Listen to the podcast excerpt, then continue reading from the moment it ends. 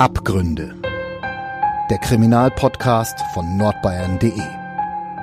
Echte Verbrechen, echte Fälle. Mit unseren Gerichts- und Polizeireporterinnen und Reportern.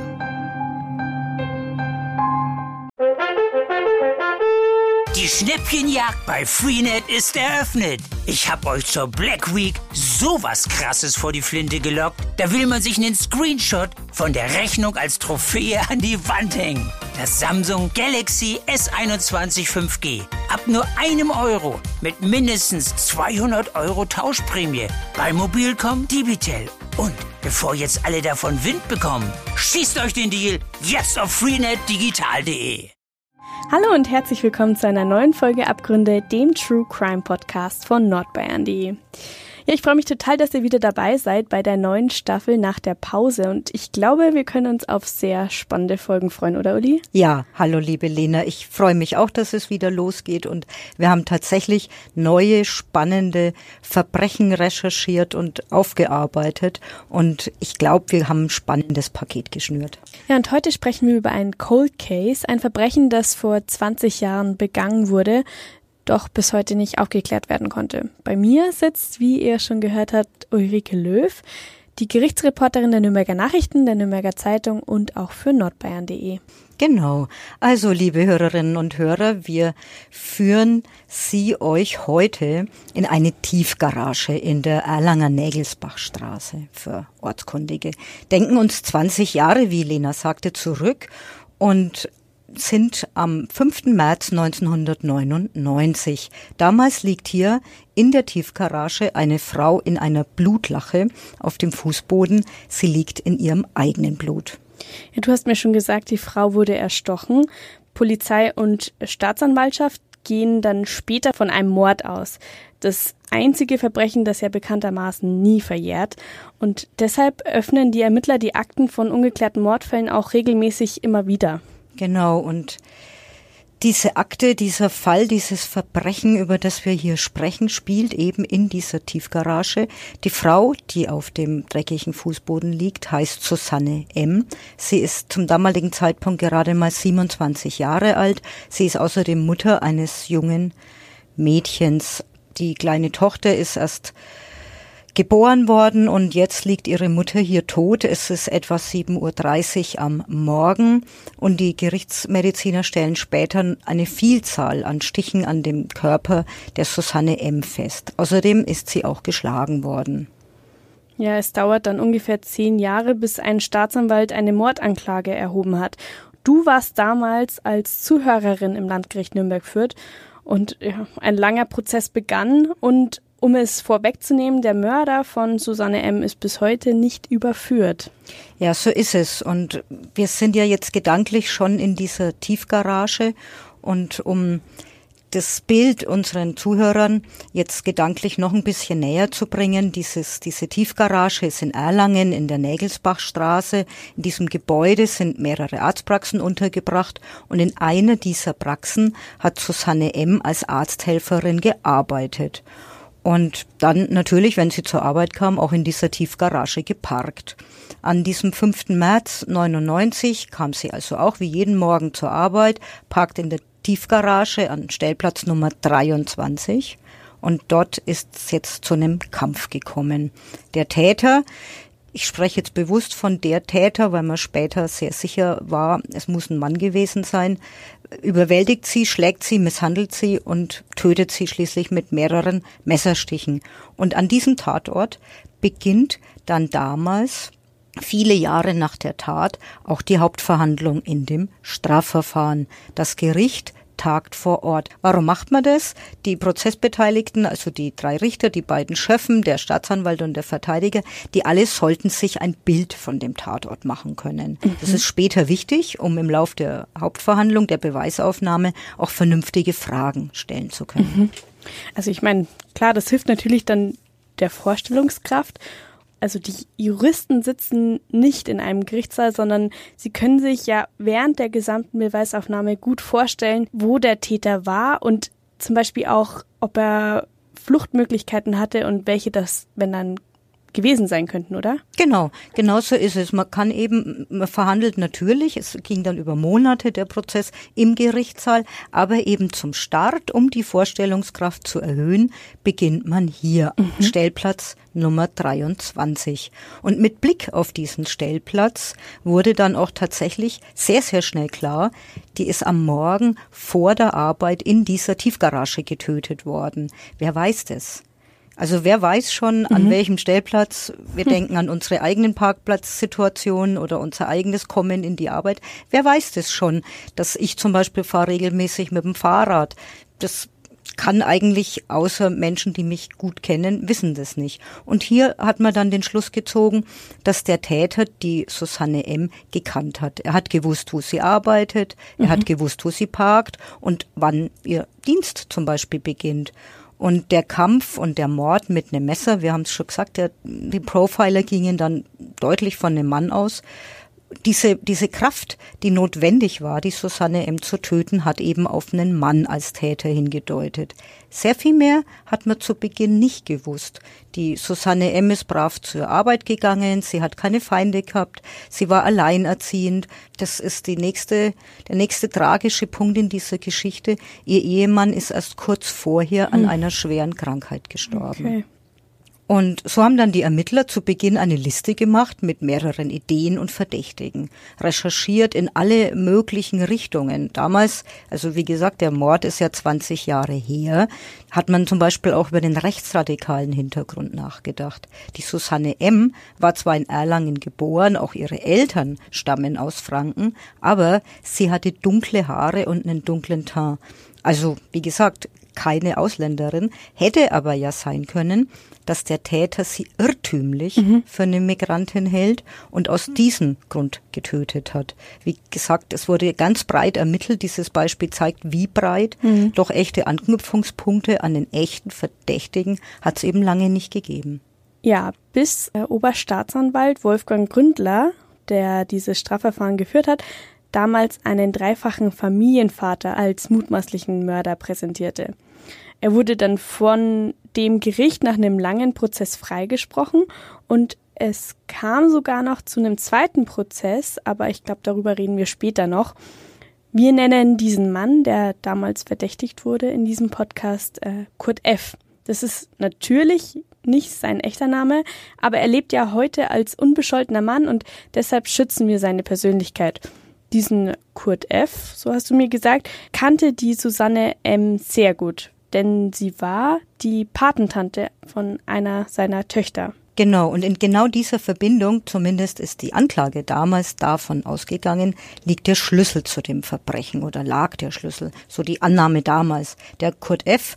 hat körperlich schwer gearbeitet, Zeugen haben ihn als Kindskopf und als Schürzenjäger beschrieben und er hat damals das wird einer der zentralen Punkte, seine, eine seiner minderjährigen Töchter missbraucht. Und dieses Mädchen wollte sich, es war die Vermutung der Anklage, seiner Patin Susanne M.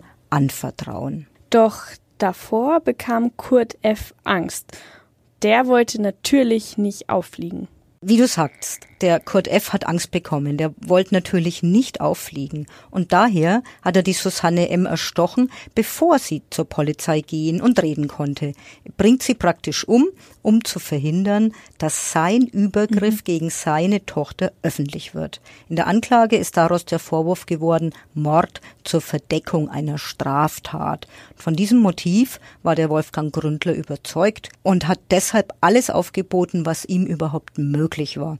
Er war damals Staatsanwalt in Nürnberg, heute ist er Generalstaatsanwalt in Bamberg. Und in diesem extremen Ermittlungsaufwand liegt auch der Grund, warum wir über dieses Verbrechen sprechen möchten. Dieser Fall zeigt nämlich, dass es im echten Leben nicht wie im Tatort am Sonntagabend zugeht. Mhm. Ne? Wenn wir um 20.15 Uhr anknipsen und um 22 Uhr den Laptop äh, oder das Fernsehgerät ausmachen, dann können wir ja ganz beruhigt ins Bett gehen, weil der Mörder ist ja überführt und ist festgenommen und so weiter. Aber im echten Leben dauert es eben nicht zwei Stunden. Im echten Leben belastet dieses Verbrechen bis heute sehr, sehr viele Menschen. Ein Verbrechen, welches ein Kind zum Vollweisen gemacht hat, zur Vollweisen gemacht hat. Ein Verbrechen, welches im Rahmen von Cold Case Ermittlungen wieder aufgegriffen worden ist, welches wir versucht haben mit großer Akribie aufzuklären. Ein Verbrechen, wo wir der Meinung waren, wo ich der Meinung war, es aufgeklärt zu haben, bis uns dann eine Spurenlage eingeholt hat, die eine Verurteilung des damaligen Angeklagten ausgeschlossen hat. Ein Verbrechen stand heute, welches vielleicht perfekt gewesen ist, welches eine Verurteilung stand heute sehr schwierig macht. Diese Tat ist mir nahegegangen deswegen, weil ich die Situation des Opfers sehe und für mich ist das überlebende Opfer die Tochter, die schon kurz nach der Geburt den Vater verloren hatte und die jetzt Vollwaisin ist. Die Tat beschäftigt mich auch aus einem anderen Grund. Ich habe frühzeitig mit der Polizei, als die Frage gestellt worden ist, könnten wir uns vorstellen, diesen Fall als Cold Case noch einmal uns vorzunehmen. Ich habe sehr viel Arbeitseinsatz da hineingesteckt, war bei sehr vielen Besprechungen mit der Polizei, habe versucht, möglichst akribisch die Ermittlungen zu begleiten, habe versucht, durch alle möglichen ähm, Ermittlungsmethoden diese Tat aufzuklären. Und das lässt einem natürlich keine Ruhe, wenn man mit den Erfahrungen, mit dem Wissen, die man in den Ermittlungen gemacht hat, ähm, sieht, dass man einen Tatnachweis hat nicht führen können. Lass uns gedanklich nochmal in der Tiefgarage bleiben. Du hast mir erzählt, dass die Eltern von Susanne M. damals als Nebenkläger in dem Verfahren aufgetreten sind. Und sie haben sich auch den Gang in die Tiefgarage zugemutet. Ja, ich sehe die beiden wirklich noch vor mir, als eben der Prozessbeginn an diesem Stellplatz Nummer 23 war. Die beiden Vater, Mutter von Susanne M. haben sich an den Händen gehalten. Die Tochter tot, die Enkeltochter ohne Mutter. Und das Kind ähm, war übrigens, als dann dieser erste Prozess begann, ungefähr neun Jahre alt und lebte dann seit dem Mord bei ihren Großeltern. Und wie gesagt, die ganze Familiengeschichte ist äh, tragisch. Der Mann von der Susanne M. war Silvester 97 an Herzversagen gestorben. Die Susanne M.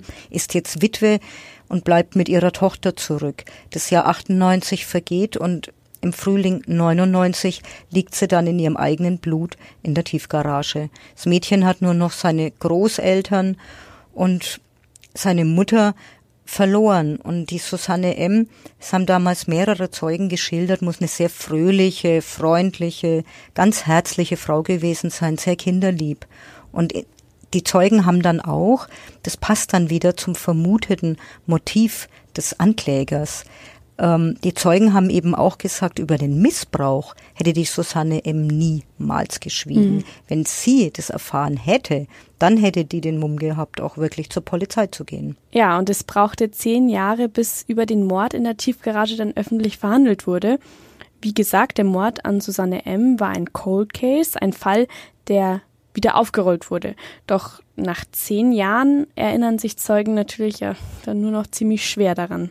Genau, und ganz sicher haben sich auch deshalb die Ermittlungen so unglaublich aufwendig gestaltet. Nach dem gewaltsamen Tod von Susanne M. hatte die Polizei eine Sonderkommission gebildet, die Soko Susanne. Da waren teilweise bis zu 60 Beamte eingebunden. Die Polizei ging Tausenden von Spuren und Hinweisen nach. Auch ein Profiler war eingebunden. Und dieser Profiler war sich eben sicher, dass sich Täter und Opfer kannten. Einer der Zeugen, den man damals auftrieb, wurde sogar hypnotisiert. Und dieser Zeuge wiederum hatte, und zwar genau zur Tatzeit oder kurz nach der Tatzeit, ein Auto aus der Tiefgarage mhm. rasen sehen. Und dieses Auto war ein Audi. Und ein Audi hat damals auch der Hauptverdächtige gefahren. Also das war ein Zeuge, der das Fahrzeug aus oder der ein Fahrzeug in ungewöhnlich schneller Fahrt aus der Tiefgarage hat ähm, ausbiegen sehen, ausfahren sehen. Das ist vor ihm ihn schneidend nach links abgebogen. Er ist die Nägelsbachstraße in südliche Richtung gefahren und das Fahrzeug hat sich nach Norden entfernt. Das, äh, der Tatort liegt rechts von der Fahrtrichtung, sodass der ihn links geschnitten hat. Er hat gesagt, er habe sich die Autonummer gemerkt, habe sich gescheit geärgert und habe sich die Autonummer gemerkt und habe überlegt, ob er ihn anzeigt oder nicht. Irgendwann habe er dann die Autonummer vergessen. Diese Aussage hat dieser Zeuge bei der Polizei gemacht und die Polizei hat dann überlegt, wie können wir eventuell diese Autonummer, die möglicherweise noch tief verborgen im Hirn des Zeugen ist, wie können wir die ihm entlocken.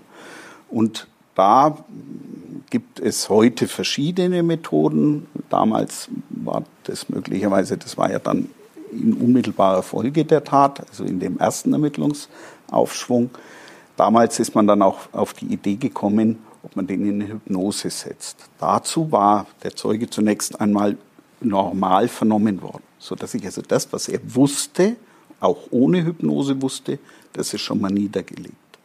Dann hat man ihn in einen Schlaf versetzt und ihm diese Frage noch einmal gestellt und er hat dann tatsächlich in der Hypnose, ich bin mir jetzt nicht sicher, ob kurz nach dem Aufwachen oder in, tatsächlich in der Hypnose gesagt, er hätte äh, ein ähm, Frankfurter Autonummer gesehen.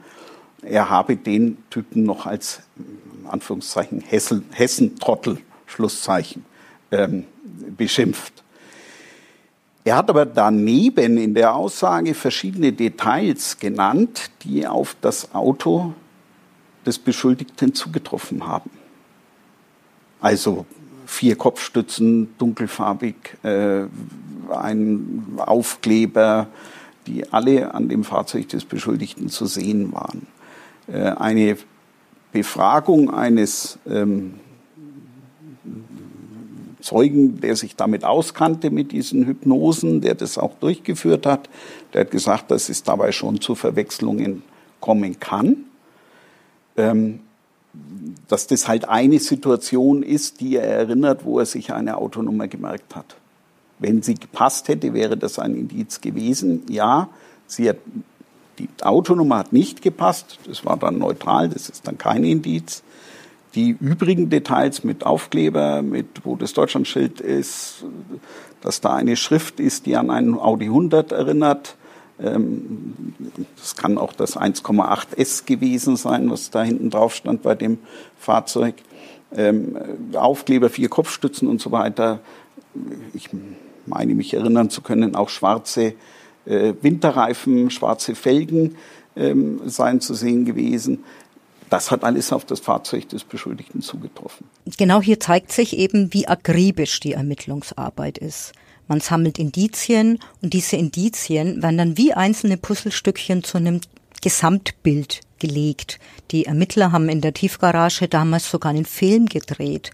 Sinn und Zweck war, zeigen zu können, welche Perspektive hat der Täter eingenommen, was hat das Opfer gesehen und wie war damals das Blickfeld? Auf diese Weise wollten die Ermittler sicherstellen, dass sie selbst quasi mit den Augen der Beteiligten sehen und nichts übersehen. Dieser Film wurde gedreht, um verschiedene Situationen nachzustellen. Wir hatten ja einen Zeugen, der ein Fahrzeug dort gesehen hat, an dessen geöffneten Kofferraum eine Person gestanden hat. Da ging es um die Frage, was sehe ich von dem Fahrzeug? Ähm, sehe ich den Typ? Kann ich den Typ eindeutig bestimmen? Ähm, diese Frage ist ja ein, eine Frage, die sich später auch dem Richter stellt. Und um dem Richter eine Möglichkeit zu geben, sich einen Eindruck von einer Situation, wie schaut jetzt der Tatort aus, wenn da ein Auto steht mit geöffnetem Kofferraum, um ihm das zu visualisieren, haben wir diesen Film gedreht. Ähm, dieser Film wurde auch gedreht, um zu sehen, wie schnell Spuren, Wasserspuren trocknen. Dort war ja eine Wartungsarbeit an einer Feuerlöschleitung und da äh, war vor dem äh, Stellplatz oder in der Nähe des Stellplatzes eine größere Pfütze. Und da geht es auch um die Frage, wie schnell trocknet in einer Tiefgarage, die ja jetzt von normalen Regenfällen nicht betroffen wird, wie, trock, wie schnell trocknen da äh, nasse Reifenspuren ab. Das war auch Thema des Films. Wie ist es, wenn ich einmal durch die Pfütze fahre und einmal auf die Spur fahre? Wie ist, wenn ich auf derselben Spur wieder zurückfahre? Das ist ein deutlicher Unterschied, was die äh, Abtrockengeschwindigkeit anbelangt. Das wollten wir da visualisieren. Auch mit einem Fahrzeug, was mit dem des später Angeklagten identisch war. Und all dies wird später dann im Gerichtssaal angehört und auch angesehen. Überhaupt ging es wohl in der Hauptverhandlung in der Beweisaufnahme vor allem aufwendig zu. Allerdings, allein die Anklageschrift war schon 735 Seiten lang. Also es hat den ganzen Vormittag gebraucht, bis die überhaupt verlesen war. Die Staatsanwaltschaft hatte 500 Zeugen benannt und 30 Sachverständige, also Gutachter, ähm, waren angeboten. Du bist ja sehr oft im Gericht, das fällt dann schon eher aus dem Rahmen, oder? Ja, also man kann hier ohne jede Übertreibung von einem mhm. absoluten Mammutverfahren sprechen. Von dem Zeugen, der unter Hypnose gesetzt wurde, haben wir ja schon erzählt. Und man muss sich hier eines ganz, ganz klar machen. Zeugen sind ohnehin grundsätzlich schwierig. Also als Laie stellen wir uns Zeugen ja immer so ganz einfach vor. Man hat was gesehen. Ähm, ich sage jetzt mal als Beispiel einen Autounfall.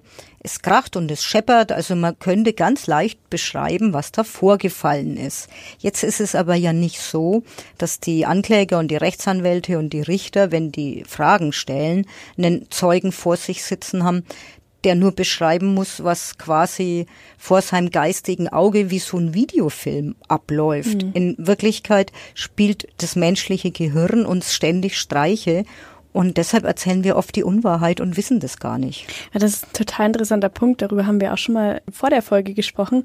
Das Gehirn will uns helfen, einen Vorgang zu rekonstruieren, also zu erinnern. Und tatsächlich wird das, was in der Erinnerung fehlt, dann einfach dazu erfunden. Ja, genau. Also in der Kriminalistik spricht man an der Stelle von Knallzeugen. Der Knallzeuge ist ein Zeuge, der glaubt, einen Verkehrsunfall, um bei diesem Beispiel zu bleiben, beobachtet zu haben. Tatsächlich hat er vielleicht gesehen, wie ein rotes Auto ganz dicht hinter einem blauen Auto gefahren ist. Vielleicht hat er sich sogar gedacht, oh weh, der fährt dicht auf, da wird's jetzt gleich scheppern. Aber das sieht er nicht. Er guckt wieder weg und hört den Verkehrsunfall. Also jetzt in meinem Beispiel. Mhm. Und später sieht er dann den Blechschaden. Also wir sprechen logisch von paar Zehntel Sekunden, Bruchteilen von Sekunden. Und dann reimt er sich, wenn er den Blechschaden sieht, den Unfall zusammen. Und, und das ist das Entscheidende, er glaubt aber, dass er den Unfall wirklich gesehen hat. Und das ist für Ermittler natürlich ein echtes Problem. Mhm. Ich kann mir vorstellen, vor allem, wenn man, also wenn wir daran denken, dass es hier um einen Cold Case ging, also um einen Mord, der zehn Jahre zurücklag, als ermittelt wurde, dass, dass das noch viel, viel schlimmer für die Ermittler ist oder dass das Problem noch viel größer wird. Diese Akte war, als ich sie übernommen habe, als wir also diese Entscheidung gefällt haben, wir wenden uns dem Fall nochmal zu. Da war die Akte schon nicht ganz ohne Umfang. Und wir haben die komplett durchgearbeitet. Wir haben versucht, jedes Detail, jedes objektiv verstehende Detail, Detail zunächst mal zu erfassen und haben das dann abgeglichen ohne jeden, ohne jede Vorfestlegung. Wir haben auch lauter neue Leute, die mit dem alten Fall nicht befasst waren, an den Fall drangesetzt, um einen völlig neuen Blick zu bekommen das ist aus meiner Sicht für ein Cold Case notwendig, ist aber nicht unumstritten, weil man ja, die, die damals ermittelt haben, meinen zu Unrecht, man wolle sie kontrollieren. Das ist nicht das Ziel einer Cold Case Ermittlung, sondern ein anderer Blick kann da Dinge zutage fördern. Wir haben völlig neutral erstmal alle denkbaren Spuren war das ein wahlloser Anschlag, der also einem nicht der Susanne M. galt, sondern nur an dem Tag um die Uhrzeit bringe ich jemanden um. Hat er möglicherweise mit dem Aussehen zu tun, mit dem Geschlecht zu tun? All das sind Fragen, die wir vorab geklärt haben, um ein Pool von möglichen Tätern zu finden. Und dieses, diesen Pool haben wir dann einen Täter nach dem anderen durch Ermittlungen erstmal trockengelegt und hatten dann am Schluss einen Täter, und erst dann haben wir gesagt, so, und jetzt ermitteln wir gegen diesen einen Täter. Alle anderen hatten wir zu dem Zeitpunkt ausgeschlossen. Jetzt gehen wir noch mal dichter an dieses Verbrechen ran und blicken wieder in die Tiefgarage, also wieder auf unseren Stellplatz, denn das Zeitfenster war sehr, sehr eng. Es waren nur wenige Minuten. Wir wussten, wann die Geschädigte zu Hause losgefahren ist, wie lange sie üblicherweise gefahren ist. Und wir wussten, wann der Notruf eingegangen ist. Also das sind absolut unverrückbare Zeitpunkte und das Zeitfenster war nicht, nicht allzu lang. Ich habe es jetzt nicht, weil ich die Akte ja nicht äh, vor mir liegen habe, ähm, nicht, nicht im, genau im Kopf, aber das waren wenige Minuten. Man überlegt anhand der unverrückbaren Spuren, was muss im Täter oder wie muss der Täter strukturiert gewesen sein, um die Tat auszuführen. Also da geht es mal los damit, dass er, nachdem da keine Messer rumliegen, ein Messer dabei gehabt haben muss. Da geht es damit los, dass die Tiefgarage eine Einfahrt für Pkw hat und drei Treppenhäuser hat. Also die Möglichkeit, sich aus dem Tatbereich zu entfernen, nicht unendlich groß war. Auch nur eine Abfahrt hatte. Ähm, der Täter war auch im zweiten Untergeschoss, also der war wie gefangen da unten. Das spricht jetzt nicht für, einen, für ein willkürliches Opfer. Das sind die Dinge, die man aber ganz bewusst in einer zweiten Phase macht, wo man sagt, wie muss ein Täter gestrickt sein, damit er die Tat begeht. Und da sind wir zum Ergebnis gekommen, dass dieses Risiko, dieses Opfer, Susanne M. war absolut kein Opfertyp, die war eine wehrhafte Persönlichkeit, dass das nur möglich ist, wenn sich Täter und Opfer kennen. Und wenn der Täter auch weiß, dass das Opfer zu einer gewissen Zeit da unten einfährt. Der Täter hat ja, wir haben ja einen Zeugen, der mutmaßlich den Täter gesehen hat am geöffneten Kofferraum seines Pkw. Der hat es ja in Kauf genommen, dass der gesehen wird. Also das Risiko, das Entdeckungsrisiko, ist für den Täter ja sehr, sehr hoch. Und dieses Risiko, das, das ist dann quasi die Ebene, die, die zweite Ebene, wo man sich aber ganz bewusst sein muss, jetzt bewege ich mich von den objektiven Tatsachen in eine Wertungsebene, weil man diese Ebenen ja relativieren kann. Das muss man ja immer überlegen, bis wo habe ich eine Weichenstellung gemacht, die hundertprozentig ist und wo habe ich eine Weichenstellung gemacht, die nicht hundertprozentig ist. Bis zu der nicht hundertprozentig muss ich ja quasi wieder zurücklaufen, wenn ich feststelle, ich bin mit meiner Spur im Nirvana gelandet. Also das ist Aufgabe, deswegen waren die Ermittlungen ja so umfangreich. Weitläufige Ermittlungen, doch langsam zieht sich dann die Schlinge zu und man kommt auf Kurt F. Der hat den Dingen entsprochen, die wir vorher aus der, aus der objektiven Spurenlage als mögliches Täterbild hergenommen haben. Wir hatten Erkenntnisse über ein Motiv. Der Beschuldigte hat seine leibliche Tochter sexuell missbraucht und hat zumindest damit rechnen müssen, dass sich die Tochter dem Opfer offenbart. Und das Opfer war eine resolute ähm, Frau und damit war für unseren Beschuldigten klar, dass die das nicht auf sich sitzen lässt. Die wird irgendeine Maßnahme ergreifen. Und davor hatte er aus unserer damaligen Ermittlungssituation ähm, einen, einen, ein Motiv. Und der Rest hat gepasst. Im Zuge der Ermittlungen, die Zeugin, die, die Tochter, äh, die leibliche Tochter des Beschuldigten vernommen und sind da auf die Spur eines sexuellen Missbrauchs bekommen, den der Beschuldigte später auch eingeräumt hat und hinsichtlich dessen er auch äh, verurteilt worden ist. Dieser sexuelle Missbrauch ist ein starkes Tatmotiv, weil er befürchten musste, dass der in einem Gespräch zwischen der Tochter und dem Opfer Susanne M irgendwann bekannt wird. Die Susanne M. ist mit Sicherheit keine Persönlichkeit, die die Tochter im Umfeld des Täters des sexuellen Missbrauches belassen würde. Die ist wehrhaft, die ist resolut, die hat einen Gerechtigkeitssinn. Das würde die nicht tun. Die musste damit rechnen, äh, der Täter musste damit rechnen, dass die zumindest die Tochter da rausnimmt. Ja, am Abend vor der Tat hatte die Susanne M. geplant mit dem Mädchen, also mit dem Patenkind, dass sie sie von der Schule abholen würde.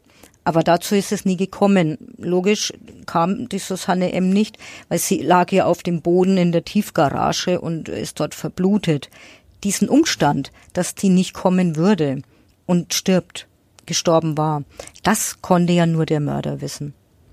Und so hat es die Anklage damals auch vertreten. Und stattdessen ist das Mädchen damals mit dem Bus nach Hause gefahren. Der Kurt F. hat Verwandte geschickt, die es von der Bushaltestelle abgeholt haben.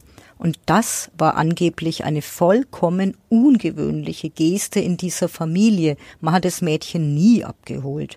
Auch deshalb hat der Staatsanwalt damals vermutet, dass der Kurt F. damit gerechnet hat, dass bei ihm zu Hause die Polizei auftauchen würde. Doch er will erstens die Begegnung seiner Tochter mit der Susanne M. verhindern, Schritt eins, und zweitens will er später vermeiden, dass das Mädchen zu Hause auf Polizisten trifft. Du hast vorhin gesagt, in den Ermittlungen zu diesem Verbrechen ging es äh, gerade nicht zu wie jetzt beim Tatort im Fernsehen, wo zwischen 2015 und 22 Uhr ein Mord begangen und auch gleich noch aufgeklärt wird. Doch manchmal gehen Ermittlungen ja auch ganz schnell, etwa zum Beispiel ich denke da jetzt an DNA-Spuren, wenn die gefunden werden. Immer wieder werden beispielsweise Einbrecher überführt, weil sie, wenn sie fremde Fenster oder auch Türen aufgehebelt haben, dort eben ihre Spuren hinterlassen haben. Und wenn die DNA des Betroffenen dann in einer polizeilichen Datenbank gespeichert ist, etwa weil der Mensch schon früher jetzt beispielsweise Einbrüche begangen hat, ist der Abgleich ja dann ganz leicht theoretisch. Ja, das stimmt natürlich. Also immer dann, wenn wir von DNA-Analyse hören oder von kriminalistischer DNA-Analyse, dann klingt es nach dem Mythos der Unfehlbarkeit. Aber es gibt auch echte Schwierigkeiten. Also wir haben ja klassische Spuren am Tatort, Blut, Sperma, Speichel, aber auch Kontaktspuren. Du hast jetzt von einem Einbruch gesprochen. Wenn ein Dieb, also ein Einbrecher, einen Schraubenzieher benutzt, damit ein Fenster aufhebelt und diesen Schraubenzieher am Tatort liegen lässt, dann kann man Glück haben und an dem Griff von dem Schraubenzieher sind vielleicht nur ein paar Hautzellen dran oder so. Wenn die Ermittler jetzt noch mehr Glück haben, ist es nur die DNA von einer einzelnen Person. Und man kann diese Spur ganz konkret auswerten.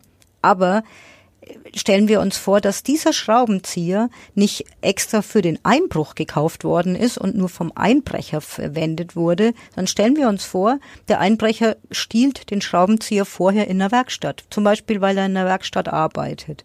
Dann wird es schwierig, weil an diesem Schraubenzieher dann sämtliche Fingerabdrücke und DNA-Spuren von Kollegen aus der Werkstatt ebenfalls dran sein werden oder sein könnten. Wir werden dann also nicht wissen, und für die Ermittler wird es schwierig zu beweisen, wer die Spuren jetzt gelegt hat. Fall von der Susanne M., um wieder zu unserem, unserer Tiefgarage zurückzukehren, wurden jetzt unter einem Fingernagel DNA-Spuren gefunden. Außerdem an ihrer Lederjacke und an einer Kreole, die sie als Ohrring getragen hat. Es braucht aber eine hundertprozentige DNA-Spur, um den Täter zu überführen, also wie im Fall des Schraubenziehers. Hier hatten die Ermittler nur Mischspuren, also Zellmaterial, das zwar auf den Kurt F. hingedeutet hat, aber auch andere genetische Spuren, die auf einen anderen Menschen hingedeutet haben. Und deshalb muss man jetzt erklären können als Ermittler, wer der andere Mensch überhaupt ist. Mhm. Denkbar wäre ja auch, ist er der Mörder? Oder stammt die andere genetische Spur, siehe das Beispiel aus der Werkstatt, eben aus der Werkstatt von der Person, die auch den Schraubenzieher angefasst hat. Also die DNA eines Menschen besteht aus mehreren Merkmalen, Allelen genannt. Die Schwierigkeit, die man hat, ist auf zweierlei Gründe zurückzuführen. Zum einen muss der Täter DNA hinterlassen haben. Das ist, wenn der in einem Ganzkörperschutzanzug unterwegs ist, null. Das ist das, was aus diesem Grund die Kriminalbeamten anziehen, wenn Sie einen Tatort im Rahmen der Spurensicherung bearbeiten, weil man da vermeiden will, dass der Kriminalbeamte Spuren setzt. Da sind wir schon beim nächsten Thema. Ein Tatort, gerade im öffentlichen Raum oder im halböffentlichen Raum, wie wir es hier mit einer Tiefgarage haben, hat eine Vielzahl von Spuren. Da bleibt einer an der Säule hängen mit nacktem Oberkörper oder Arm, äh, mit kurzem T-Shirt. Da bleiben DNA, da fällt DNA ab. Das weitere Problem ist, dass man eine äh, ja, detektierbare DNA braucht, die möglichst viele Allele beinhaltet. Wenn ich eine hundertprozentige DNA-Spur habe, die alle Allele beinhaltet, dann kann ich auch sagen, das ist der Täter. Je weniger Allele ich habe, umso größer ist die denkbare Zahl der Täter. Ich kann dann nur sagen, der Täter, den ich habe, passt zu diesen Allelen, zu den dreien. Aber dazu würden weitere, wie viele, x passen. Je weniger Allele, umso mehr Menschen könnten als Täter in Betracht kommen. Eine derartig schwache DNA-Spur dient nur dem Ausschluss. Also sicher kann ich sagen, dass der Angeklagte, dessen Allele nicht zu diesen drei gepasst haben, dass der diese DNA-Spur nicht gesetzt hat. Ich konnte aber, wir haben es ja gerade gesagt, halböffentlicher Raum, Vielzahl von DNA-Spuren, da spuckt jemand aus, da ist DNA ohne Ende dabei.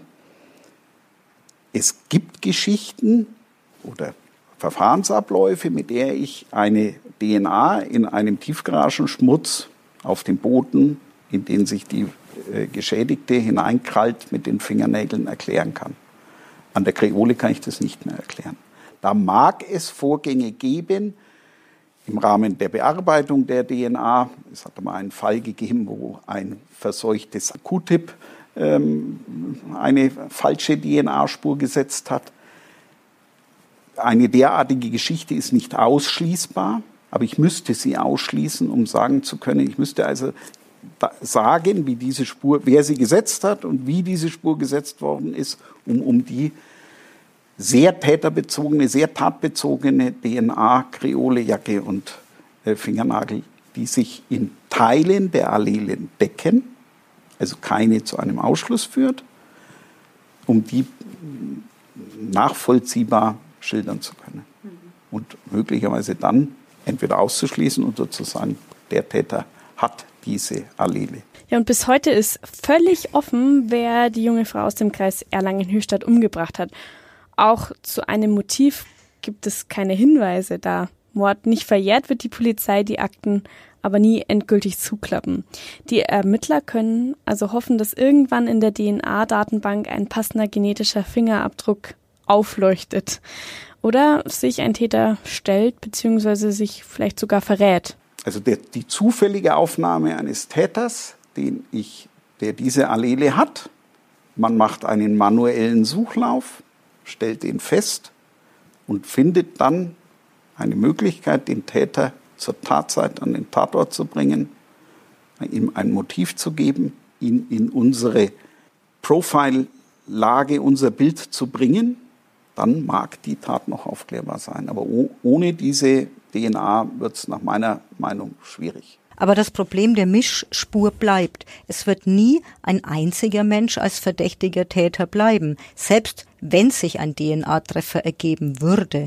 Auch beim neuen Verdächtigen braucht es ein Motiv und den Beweis, dass er auch zum Tatzeitpunkt am Tatort war. Das erste Problem ist, dass wir nie einen finden werden, der diese DNA hat. Wir werden immer sagen können, der hat sie, der kommt als Verursacher dieser Spur in Betracht. Aber wir werden nie sagen können, der hat die Spur verursacht. Dazu haben wir zu wenig Allele. Das ist das erste Thema.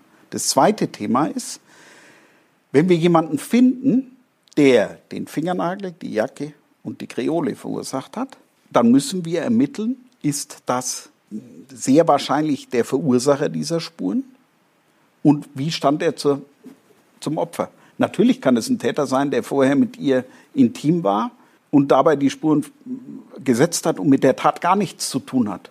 Das würde wieder theoretisch die Verurteilung eines Menschen möglich machen, der nicht diese DNA hat. Im Prinzip zum Beispiel auch den Beschuldigten und Angeklagten unserer Tat theoretisch. Aber dazu muss man den erstmal haben und sagen können, jawohl, ich habe diese Spuren verursacht und man muss ihn ausschließen als Täter. Die Tat ist jetzt 22 Jahre her. Das, was, das Problem, was wir beim ersten Umlauf hatten, dass sich die Zeugen schon nicht so perfekt haben erinnern können, ist mit der Verdopplung der Zeit nicht besser geworden. Weiter geht's mit dem irrwitzigen Aufwand. Die Ermittler haben damals auch die Privatwohnung von dem Kurt F. verwanzen lassen. Und das war echt eine Hausnummer. Also wieder das Gegenteil vom Fernsehtatort. Ja, wir alle kennen ja Filmszenen, wo Ermittler dann den Verdächtigen unter der Dusche beobachten oder irgendwas in der Art. Ja, ja, genau. Aber das ist natürlich jetzt Fernsehfantasie und ja auch meistens ganz spannend zu sehen. Aber tatsächlich wäre jetzt so eine Szene unter der Dusche der Kernbereich des persönlichen Lebens. Hier was zu beobachten, verstößt natürlich gegen die Menschenwürde. Und es ist längere Zeit her, aber über Lauschangriffe wurde heftig, heftig diskutiert. Das Bundesverfassungsgericht hat erst 2004 im Frühjahr entschieden, dass große Teile des Gesetzes zur Bekämpfung der organisierten Kriminalität gegen die Menschenwürde verstoßen und deshalb verfassungswidrig sind. Der Staatsanwalt Gründler hat damals einen Lauschangriff gegen den Kurt F. durchgezogen. Und dieser Lauschangriff hat nicht den Mord bestätigt, aber den sexuellen Übergriff an der eigenen Tochter. Und mit diesem äh, Lauschangriff, den haben wir so organisiert, dass eben der Schutz des Kernbereichs möglich war. Über die Details einer derartigen Umsetzung kann ich jetzt nicht sagen. Das sind polizeiliche Maßnahmen und polizeiliche Taktiken, über die ich nichts sagen will an dieser Stelle. Wichtig ist, dass wir dieses, diesen Lauschangriff in Echtzeit verfolgt haben. Es hat keine Minute gegeben, wo wir nicht permanent in Live entschieden haben, an dieser Stelle brechen wir die Aufzeichnung und die Übertragung ab. In dieser Zeit hat es Stunden gegeben, da haben wir kein Signal empfangen. Wir haben erst dann wieder zugeschaltet, nach Tests, wo wir festgestellt haben, ist das noch die Kernbereichssituation, wo wir nicht aufgezeichnet haben, nur ganz kurz reingehört haben. Wir haben festgestellt, es ist noch Kernbereich, haben wir wieder abgeschaltet. Und erst dann, als wir festgestellt haben, es ist nicht mehr kernbereichsrelevant, dann erst wieder eingeschaltet und dann auch wieder die Aufzeichnung eingeschaltet. Ja, wir hören, hier wurden wirklich alle Register gezogen, wie du auch am Anfang schon gesagt hast. Die Soko Susanne hatte zeitweise bis zu 60 Beamte. Und das Verbrechen war auch Thema bei Aktenzeichen XY ungelöst und der Sat1 äh, Fahndungsakte. Aber alles blieb da ohne Ergebnis. Und auch die Lebensgefährtin des Kurt F. sorgte damals für mächtigen Wirbel, weil sie Kurt F. ein falsches Alibi gab und damals behauptete, er sei zur Tatzeit bei ihr im Bett gelegen. Ja, eben. Am frühen Morgen haben wir ja gesagt, mhm geschah das Verbrechen und tatsächlich muss man heute sagen, hat die Zeugin wohl komplett völlig unmotiviert gelogen. Letztlich hätte sie ja auch sagen können, sie kann sich einfach nicht mehr erinnern. Aber wahrscheinlich wollte sie ihrem Freund halt keine Schwierigkeiten machen, warum auch immer. Und die Spurensicherung hat damals auch vor Aufregung gesorgt, weil einige Beamte einfach in der Tiefgarage geraucht haben und ihre Kippen da am Tatort hingeworfen haben und damit den Tatort verunreinigt haben. Das heißt, sie haben nochmal richtig Arbeit für sich selbst und für die mhm. Kollegen hier generiert. Und dann sorgten noch Zeugen aus der Haft für Schlagzeilen, andere Strafgefangene, andere U-Häftlinge, die nämlich behaupteten, dass der Kurt F. in der Haft davon erzählt hat, schon mal in einen Blutrausch geraten zu sein. Ja, den Fall nochmal in Zahlen gefasst also dieses Mammutverfahren, wie du gesagt hast, der wohl größte Indizienprozess in der Geschichte des Nürnberger Schwurgerichts. Elf Jahre nach der Bluttat, 70 Aktenordner, 735 Seiten Anklageschrift und mehr als 60 Zeugen und Sachverständige. Und auch die Prozessgeschichte füllt Aktenordner. Der erste Freispruch vom Mordvorwurf ist im Jahr 2010 ergangen. Danach hat der BGH den Freispruch aufgehoben.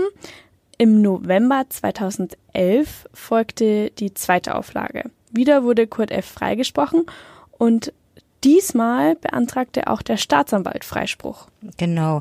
Also grundsätzlich muss man ja annehmen, neue Erkenntnisse könnten einem Prozess auch eine neue Wendung verleihen. Und genau das ist hier auch passiert. Die neuen Untersuchungen des DNA-Materials vor dem zweiten Prozess zeigten nämlich die neuen genetischen Spuren. Wir erinnern uns, wir haben gerade über Mischspuren gesprochen, die Kurt F. als Täter möglich gemacht haben. Jetzt kamen aber weitere Spuren hinzu, die auf eine andere Person hingedeutet haben. Diese Spur muss der Ermittler natürlich erklären können, damit er auch den Tathergang erklären kann.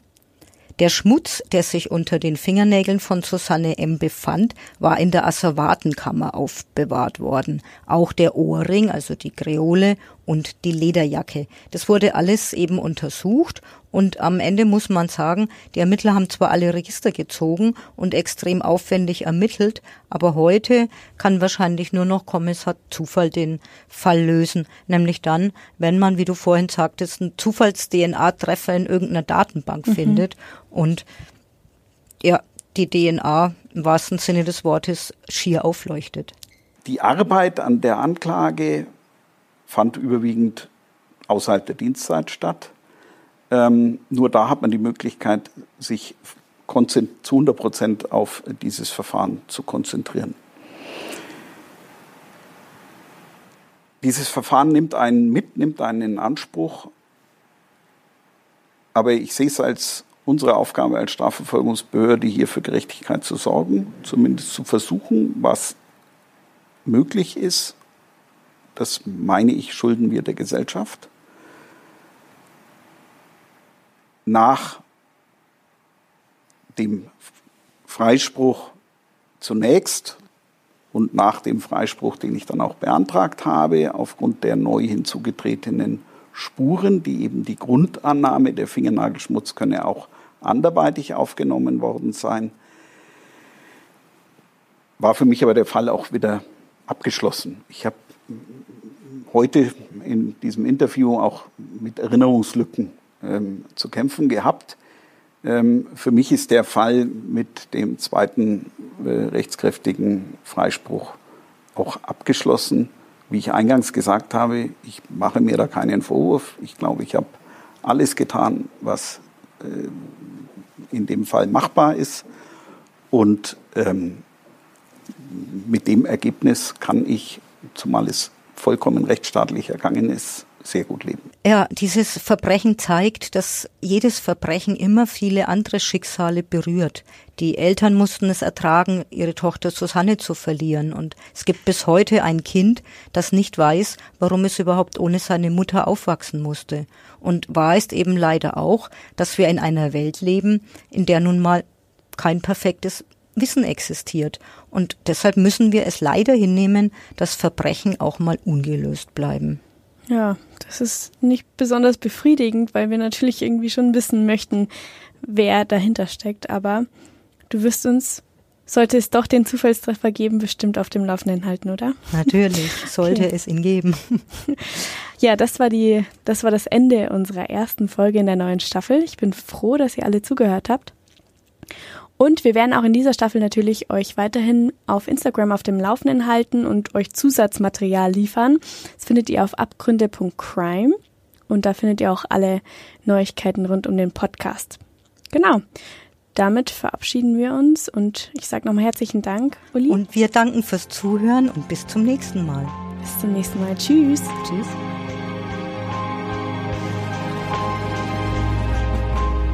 Mehr bei uns im Netz auf nordbayern.de